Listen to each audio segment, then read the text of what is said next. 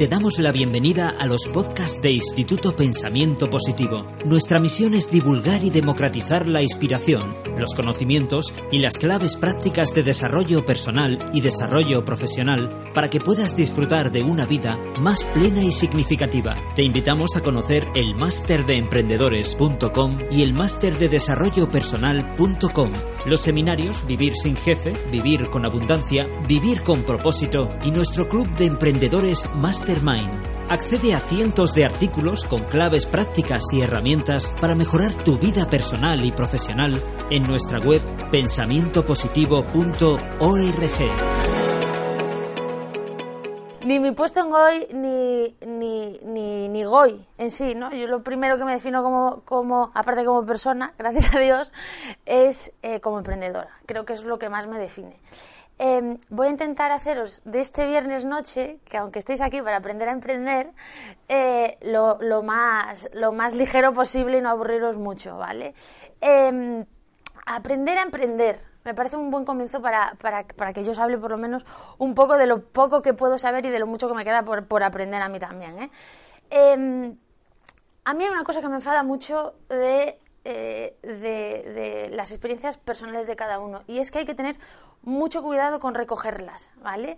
Creo mucho en la ciencia de emprender, que seguramente es lo que os, lo, que os estén enseñando aquí, y creo que además hace mucha falta, eh, pero creo poco en, estas verdades absolutas que muchas veces los que emprendemos o, hemos emprendido o lo que sea decimos, porque muchas veces pueden ser un arma de, de doble filo para nosotros, ¿no? Es decir, ni todos los casos de éxito se pueden repetir, de hecho, generalmente las cosas que, que han salido bien son muy complicadas de repetir y las que han salido mal son realmente las que se repiten constantemente, ¿no? Entonces, es esto de que, que, ¿por qué lo digo? Porque lo que yo diga aquí puede ser verdad o no, es mi verdad y no significa que sea la vuestra o sea vuestro caso o no lo sea. Esto muchas veces, y lo aclaro por eso, emprender es, es eh, para mí tiene dos partes, ¿no? Y, muchas de ellas muy duras, ¿no? Yo, mira, yo traigo una presentación que es, se, titula Emprender es como enamorarse, que parece como muy naif y, muy, como un, rollo muy ñoño incluso, pero al contrario de, de, yo creo que de, la mayoría de gente que os hable de vuestra de la experiencia personal de emprender, yo os voy a decir las cosas maravillosas que tiene, pero las malas también, os lo voy a intentar, porque al final la otra cara de la moneda que muchas veces no contamos es lo duro, lo frustrante que es, que es emprender cuando, cuando las cosas salen mal. Y, y es, eh, creo, es tan importante estar preparado para cuando sale mal como para cuando sale bien, porque para cuando sale bien estamos todos preparados y eso no, pasa nada. Eh, emprender es como enamorarse porque, ¿Por qué lo comparo con emprender como enamorarse? Yo no es que sea una persona más muy, muy ñoña de por sí, ni, mucho menos. Lo comparo con enamorarse porque me parece que es algo que, que muy básico del ser humano, muy, muy primitivo, diría. A mí me gusta mucho, yo me defino siempre como eficientemente básica.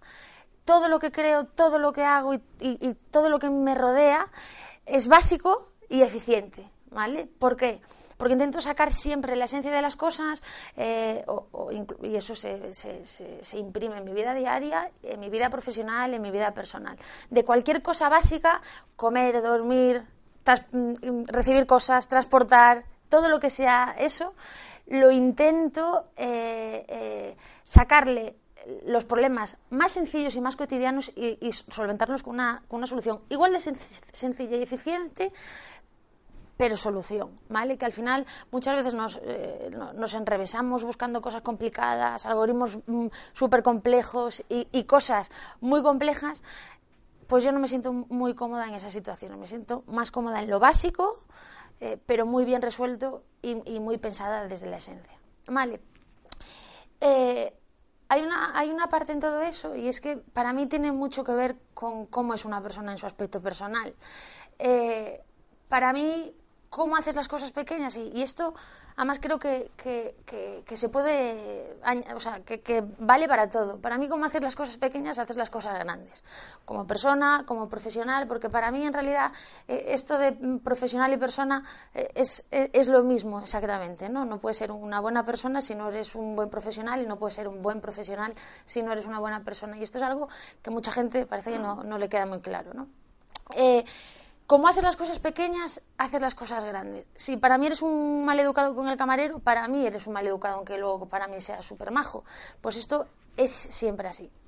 Cuando eh, de repente alguien dice, oye, o se empieza a plantear, voy a emprender, voy a, dar un paso adelante, quiero hacer mi negocio, realmente creo que es mi vocación, voy a atreverme, porque al final yo creo que lo que, lo que más ejemplifica ese primer paso a emprender es atreverse a, o sea, es el primer verbo que, que, si lo haces yo creo que, puede ser la bandera ¿no? del emprendedor cuando yo, por ejemplo, me, decidí a emprender, yo empecé, os voy a hablar un poco de mí, hacer una pequeña introducción para que sepáis un poco qué soy yo y, qué hago aquí. Eh, yo empecé, eh, la primera idea la ejecuté a los 16 años, yo, mientras toda la gente de mi colegio quería ser futbolista, profesora eh, y cosas así, ¿no? astronauta, por lo demás, yo no sabía qué quería ser a mí era algo que siempre decía, todo el mundo lo tiene clarísimo, pues eso, profesor, bombero, policía, todo el mundo lo tenía clarísimo y yo no lo sabía, no, me hacía ilusión.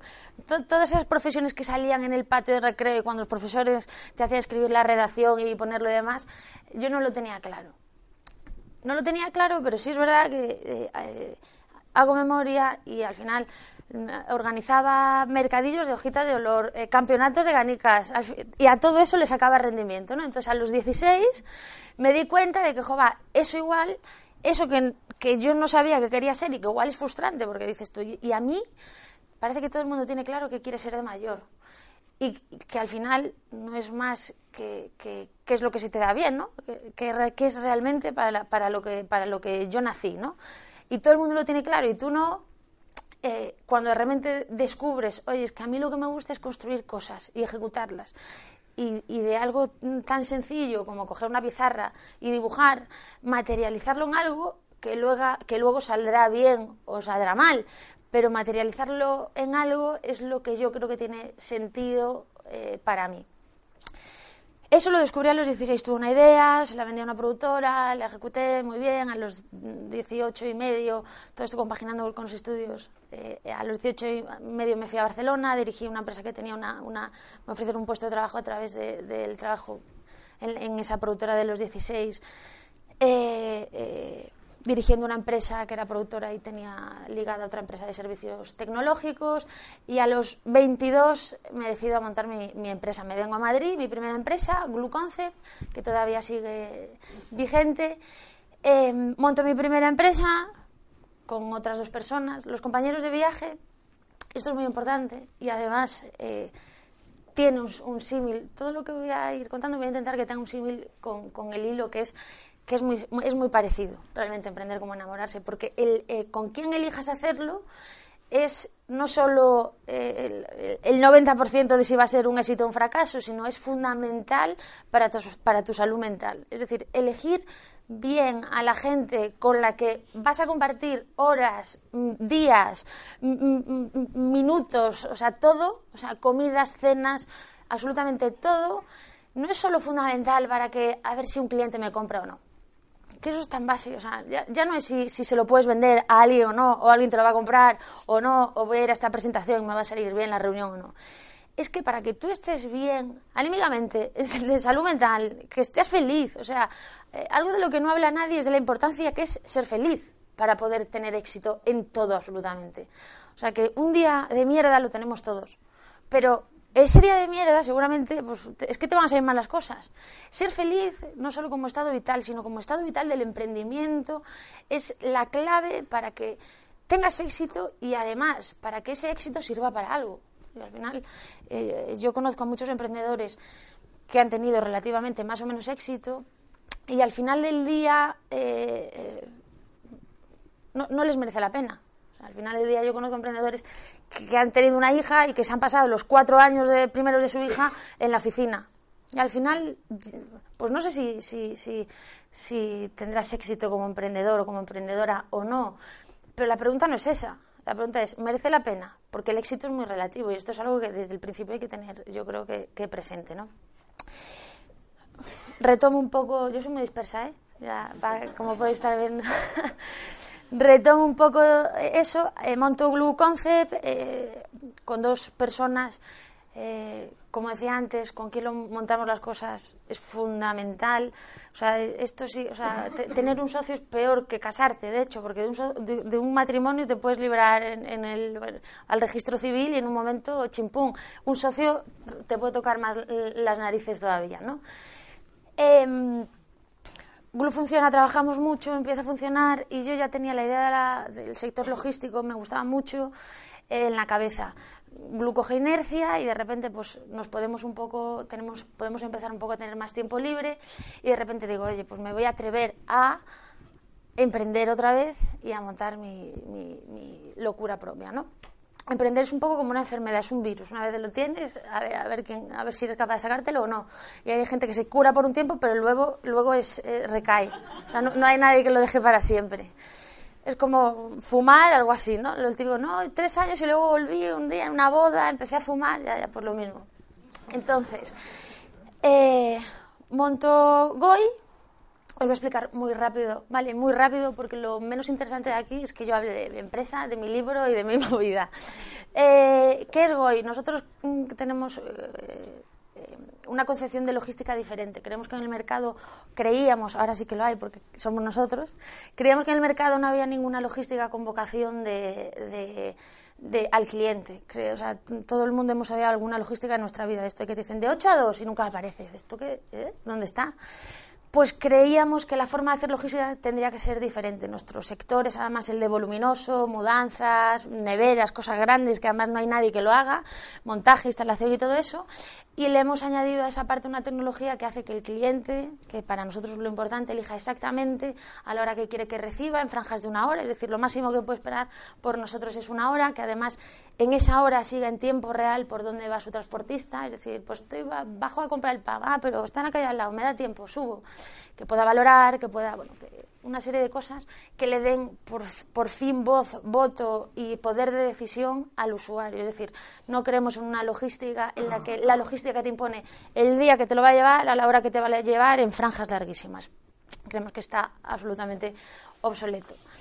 Eh, bueno, estamos muy contentos, la verdad es que hemos crecido mucho, somos eh, eh, en España somos 25 personas, estamos abriendo México y Francia, está siendo una locura, pero está siendo una locura en la que, en la que todos los componentes de esa locura somos felices, fundamental. El día que, el día que mm, yo me levante de mi cama y diga, vaya puta mierda, ir a la oficina, ese día no sé cuánto podré estar facturando, mm, pero me da igual, yo me iré, yo me bajaré del barco, ¿vale?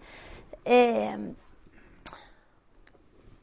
esto es una frase que es un poco desalentadora, lo de que las probabilidades de éxito en, emprender y en enamorarse son las mismas. Es verdad, que salga bien es complejo, pero porque siempre hay algo que mm, eh, sale mal y que salga mal no significa que sea un fracaso, sino que no sale como te gustaría. Pero es que las cosas en el fondo yo creo que el prisma de las cosas es muy importante. Que las cosas no salgan como nos gustaría eh, no significa que salgan mal, es que qué o sea, en el fondo si lo pensamos, si todo saliese como nos gustaría constantemente, es que sería súper aburrido, a mí me parecería súper aburrido, ¿no? Entonces al final, em, a mí hay una frase que, que, a mí me gusta mucho repetir, que es que eh, no o sea, es muy importante ser feliz, pero no pasa nada por estar triste y que el día sea una puta mierda y que todo de repente salga mal y que te quieras morir y meterte bajo una cama y no salir durante tres días.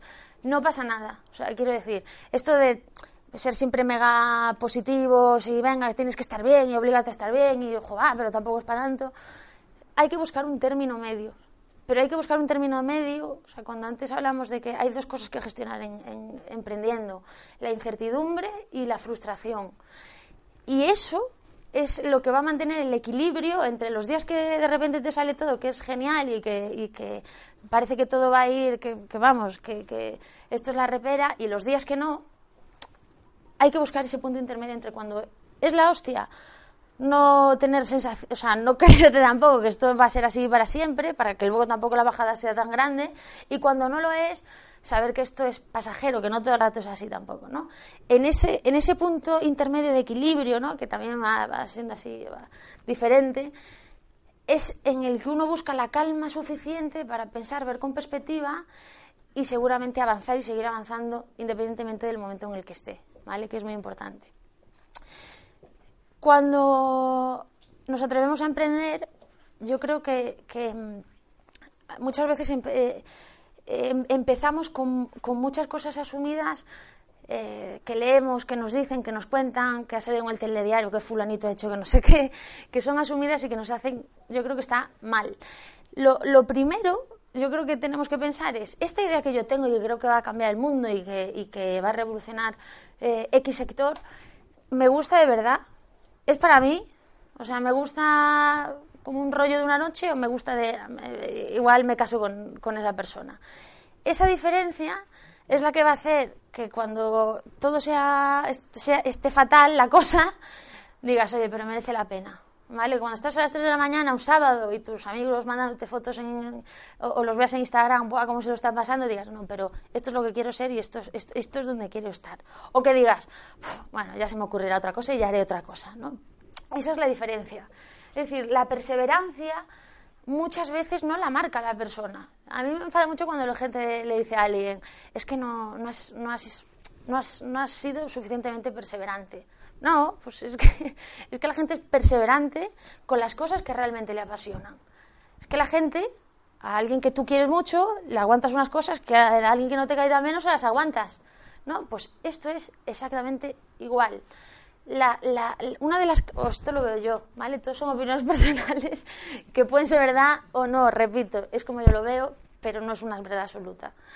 Em, la diferencia entre que tú, llegado un momento, está claro que uno de, de, los, de los ingredientes del éxito puede ser la perseverancia. Es verdad. Pero es que la perseverancia, repito, es parte de la, de la idea germen, ¿no?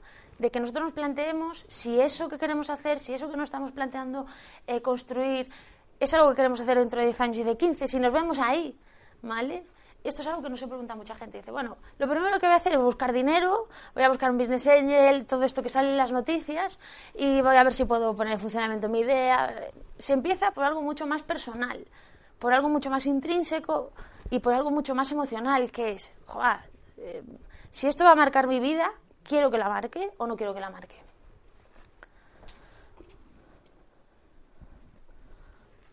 El siguiente paso que más nos frustra a los emprendedores es la, es la, la financiación. Eh, a mí otra cosa que me enfada mucho, me parece una, una charla ya de cosas que me enfadan, en vez de, en vez de, en vez de, amor, ¿no?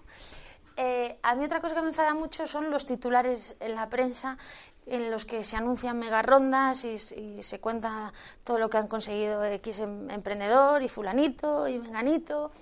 Me enfada mucho. Uno, porque no todo es tan fácil y es una minoría muy pequeña.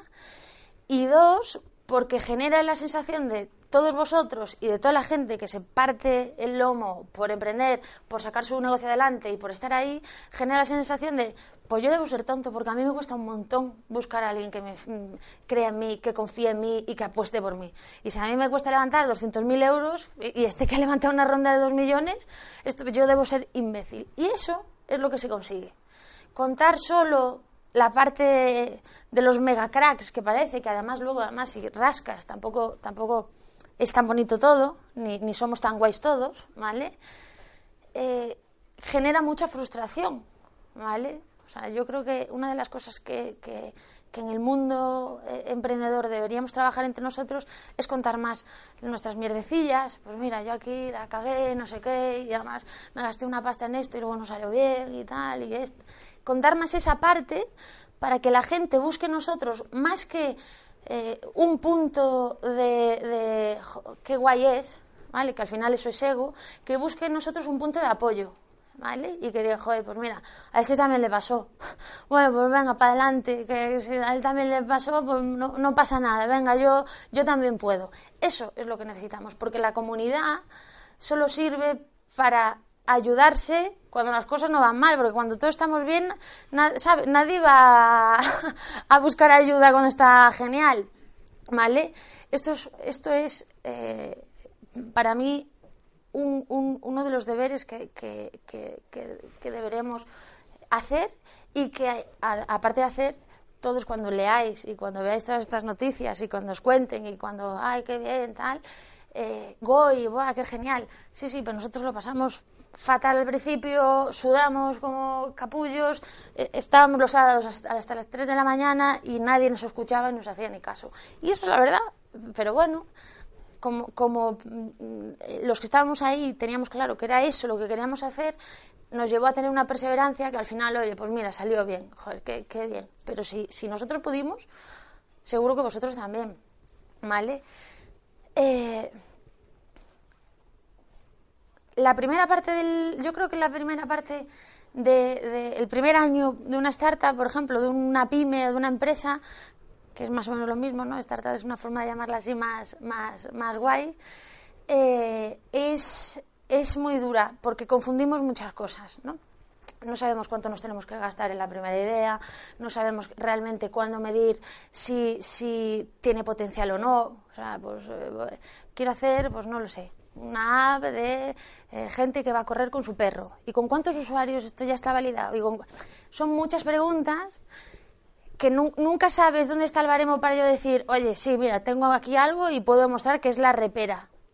Entonces, mi, mi, consejo en esta parte es que yo, además, que, he invertido en proyectos que se han ido al traste también y que, han ido fatal, o sea, también para que veáis el ojo que tengo, o sea, que em, mi consejo es que, eh, bueno, lo primero es que ningún, para mí ningún negocio está validado hasta que por lo menos la persona que, lo esté, al frente pueda vivir de él. Y luego que en el producto mínimo viable tan conocido y famoso, no os gastéis tanto dinero, gastaos lo mínimo, lo más básico, y con eso salid a vender, porque el producto es muy importante y el, sector es muy importante, pero lo que es más importante para mí es el time to market. El momento en el que llegas, cómo llegas y si es, si es el momento de eso, porque al final yo he visto proyectos que, que, que te iba a decir, creo, no, que son eh, muy buenos, pero que no era su momento. Pasa como en el amor, ¿no? La típica persona que conoces dices, Joder, es que si te conociera dentro de 15 años, pues que, seguro que me casara contigo, pero no es mi momento. Pues eso es lo primero que, hay que, que, validar.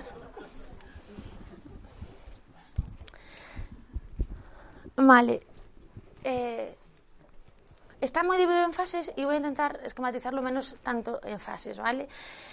Eh, si llegas a, ese punto, ¿no? De lo he validado, lo tengo y ahora necesito, necesito inversión, ¿no? Eh, a mí hay una pregunta que me hacen mucho por redes sociales, por LinkedIn, me escribe mucha gente y me dice, eh, ah, tengo un tal, yo he invertido, ha salido bien, he empezado a, facturar o he empezado a crecer y demás. Creo que el negocio ya está en un momento un poco estable.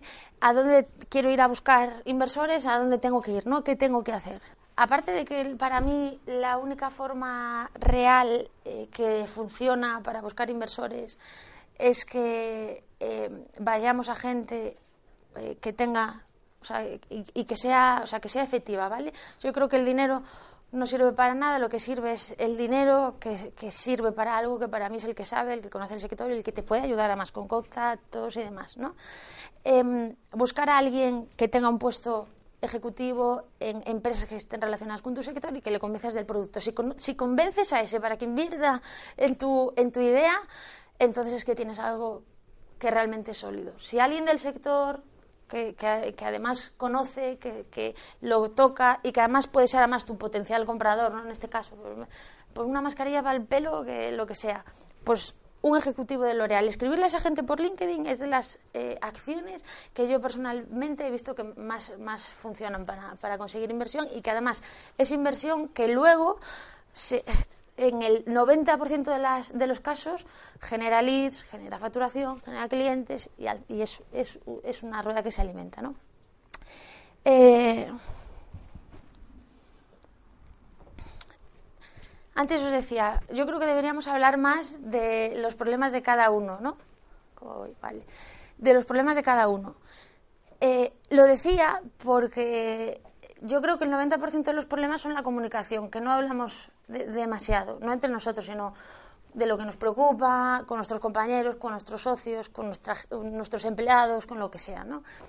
Em, la comunicación, yo creo, por ejemplo, un, líder, ¿no? pues, vosotros que, queréis ser pues, consejeros delegados, CEOs de vuestra compañía eh, y, que, o, que lo sois, ¿vale?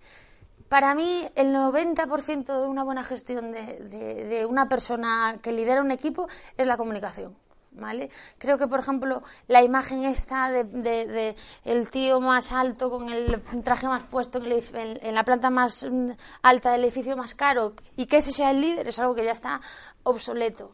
Que ahora realmente el líder es el que contagia, es el que entusiasma, es el que, es el que te da rabia fallarle cuando alguien consigue, a mí me pasaba con los profesores de pequeña, ¿no?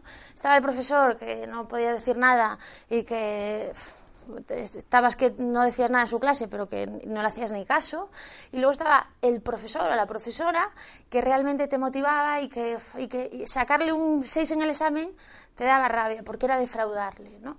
Ese sentimiento, ese germen de admiración y de, y de, y de, y de conseguir ese nexo de unión es el que los, los, los directores de nuestro departamento, compañía, lo que sea, tenemos que aspirar. O, eso es lo que creo yo. Porque creo que el respeto, aparte de ser el germen de cualquier tipo de motivación eh, profesional, eh, no se gana no se gana teniendo el cargo más alto, se gana imprimiendo en tu equipo tus valores, tu esencia y además, o sea, predicando con el ejemplo, que esto es muy importante, todavía no lo tenemos muy claro a día de hoy, ¿no? Eh, la comunicación el, es el 90% de nuestros problemas porque muchas veces además yo creo que no sabemos, eh, no es que no sepamos comunicarnos, ¿no? Pero no sabemos eh, cómo abordar los, los problemas. Hay, hay, una frase a mí que se, se, dice mucho y que me encanta, lo de quedas con un amigo y vas hablando y, te cuenta un problema, ¿no? Y es como, ahora que lo he contado, me siento mejor, ¿no? ¿no? No sé si os ha pasado alguna vez de que un amigo, pues joder, es que ahora, pues ahora que lo he hablado y qué tal, no lo quiero decir, o sí, o lo que sea, pero me siento más liberado. Eh, hablar las cosas, comunicarlas, cómo nos sentimos. Yo eh, la semana pasada eh, tuve una reunión muy frustrante con mi equipo y les dije, de verdad, es que me siento súper frustrada es que ya no sé, no sé qué deciros. estoy bloqueada, porque no sé... Y les expliqué cómo me sentía. Es que, es que esto no sale, esto no tal, ya, no sé qué hacer, ya no sé cómo explicarme, ya no sé si, si dibujarlo, si pintarme la cara, hacerme tatuajes, no lo, no lo sé. A partir de ese momento hubo un cambio bestial. Vale, porque eh, yo siempre, cada, cada mes nosotros hacemos eh, una cosa que es durante un día medimos tres cosas, ¿vale? Que para mí sirven como medidor del ambiente laboral de la oficina. Y es, ¿cuántas veces cada uno dice gracias, en qué puedo ayudarte o por favor? ¿Vale? Esto es, esto es lo que diferencia las veces que utilizamos estas tres cosas que parecen súper simples y que nos las enseñan desde pequeños. O sea, mi sobrino que tiene nueve años, mi hermana cada vez que le dice una Coca-Cola a la camarera, mi hermana dice, por favor. Pues esto, que mi sobrino de nueve años se lo está diciendo a mi hermana, no lo tenemos claro todavía los adultos. Y me incluyo, ¿eh? O sea, yo la primera. Hacemos esto porque ese día nosotros que nos creemos además súper modernos, una oficina muy guay, y, decimos que somos gente moderna, o sea, y además nos queremos un montón, o sea, tenemos un ambiente laboral muy bueno. Cuando realmente este, este, día del mes hacemos ese ejercicio y medimos cuántas veces le decimos a nuestros compañeros, gracias, por favor, y en qué puedo ayudarte, nos, nos damos cuenta de que somos unos desgraciados.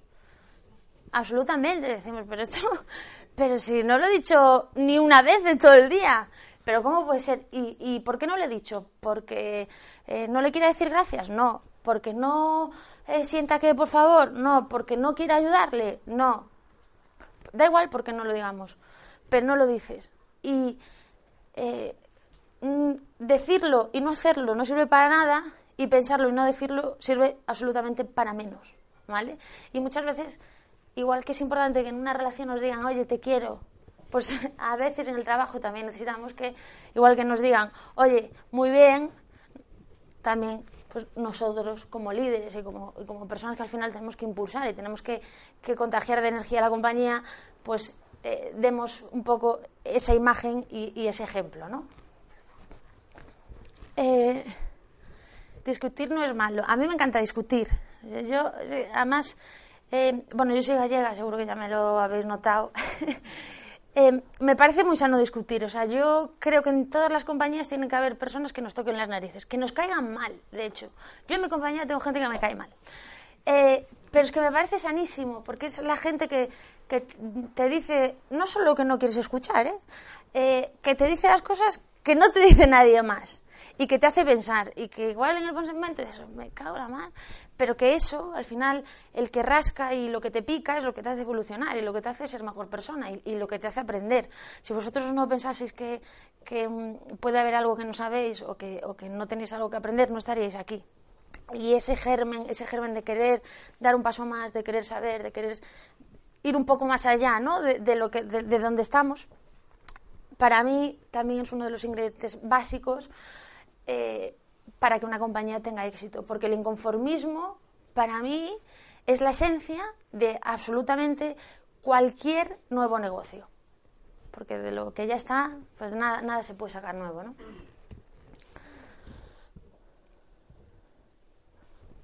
Antes hablábamos de la prensa, de todo esto, ¿no? Em, el no te compares, eh, voy bien tiempo, el no te compares, eh, como antes os decía, que elegir un buen socio y un buen compañero de viaje cuando te enamoras, cuando te casas, tienes hijos, es fundamental, ¿verdad? Y además todos lo tenemos claro, porque eh, tener una pareja que es, chunga, pues todo el mundo sabe que, que es que fatal. Pues en un... En, cinco minutos, vale. En, una, en, en el emprendimiento es igual.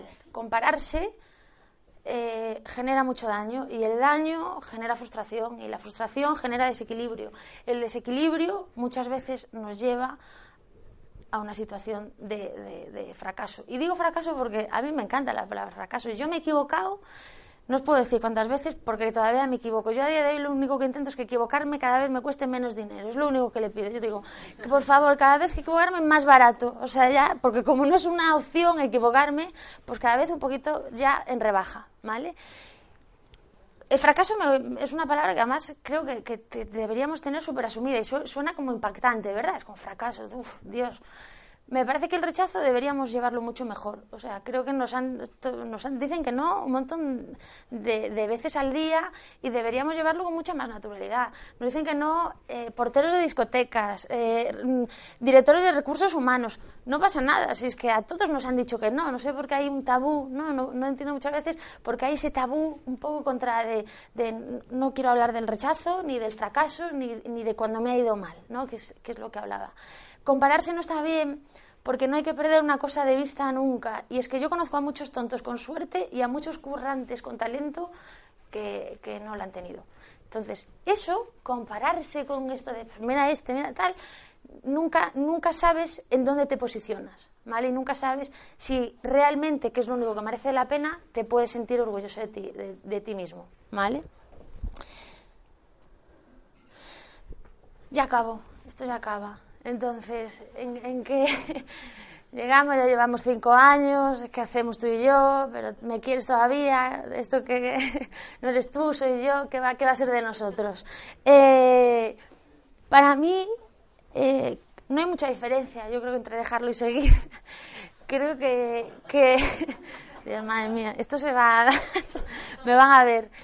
Eh, para mí la única pregunta, da igual si has vendido tu empresa por 100 millones, eh, la has cerrado y has perdido 100 millones, eso ha pasado al año o a los 20 años, me da igual. Para mí lo único que tiene sentido es que al final de ese, de ese momento en el que pasa todo esto, que será eh, más maravilloso o, más, o más tragédico, ¿no? trágico, lo único que tiene sentido es que ese día llegues a tu cama y digas, oye, pero lo hice bien o lo hice mal, pero mereció la pena. O sea, al final fui feliz, estuve contento, lo aproveché. No perdí cosas de mi familia, de mis amigos o de tal que eran esenciales y que se me han quedado por el camino y que ya no voy a volver a recuperar. Eso, aquí, si yo puedo decir que por favor aprendáis algo, es que eso es lo único que nunca puede faltar y que esa es la pregunta que tiene que ser eh, eh, estar presente constantemente. ¿Vale? Muchas gracias. Te damos la bienvenida a los podcasts de Instituto Pensamiento Positivo. Nuestra misión es divulgar y democratizar la inspiración, los conocimientos y las claves prácticas de desarrollo personal y desarrollo profesional para que puedas disfrutar de una vida más plena y significativa. Te invitamos a conocer el máster de emprendedores.com y el máster de desarrollo personal.com. Los seminarios Vivir sin jefe, Vivir con abundancia, Vivir con propósito y nuestro club de emprendedores Mastermind. Accede a cientos de artículos con claves prácticas y herramientas para mejorar tu vida personal y profesional en nuestra web pensamientopositivo.org.